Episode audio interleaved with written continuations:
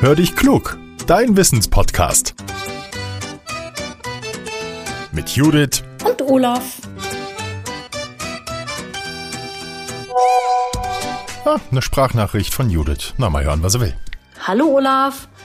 Heute mache ich weiße Schokolade. Ich habe mir schon alle Zutaten besorgt. Da kommt zum Beispiel Kakaobutter rein, Cashewmus, Vanille, natürlich ein Süßungsmittel. Da muss ich noch mal gucken, was ich genau nehme, denn ich nehme nicht so gern Zucker, Milchpulver, ja und auch noch andere Sachen. Was ich mich frage, Olaf, ist weiße Schokolade eigentlich wirklich eine Schokolade? Hallo Judith, du, also mit Süßigkeiten bist du bei mir ja grundsätzlich richtig. Vielen Dank für deine Frage. Ich mag weiße Schokolade auch sehr gerne. Am allerliebsten esse ich aber die, die braune Vollmilch mit Haselnüssen oder noch besser Cornflakes drin. Zu deiner Frage, ob braun oder weiß, beide Sorten haben als Grundzutat die Kakaobohne. Die Kakaobohnen stecken in den Kakaofrüchten, die wachsen an Kakaobäumen.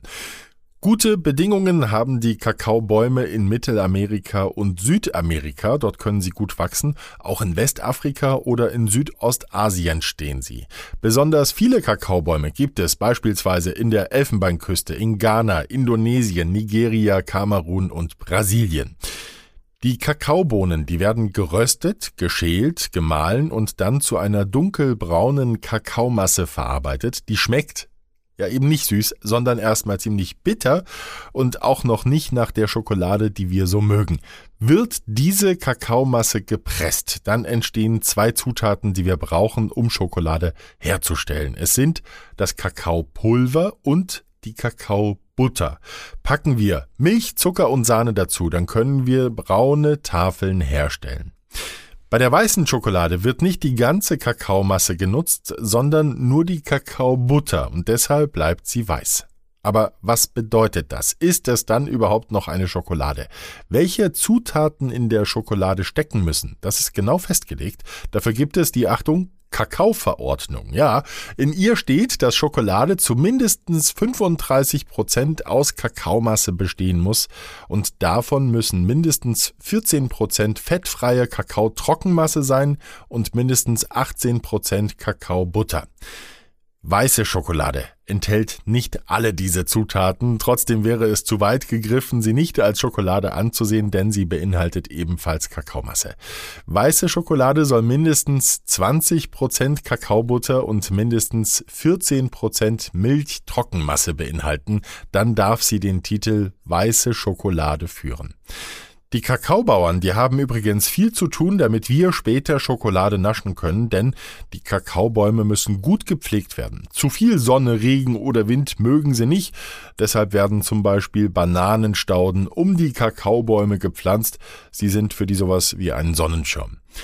Ein Kakaobaum, der kann etwa 40 Jahre lang Früchte tragen. Die Früchte, die sind länglich. In ihrer Form erinnern sie ein bisschen an einen Rugbyball. Sie werden bis zu 32 Zentimeter lang.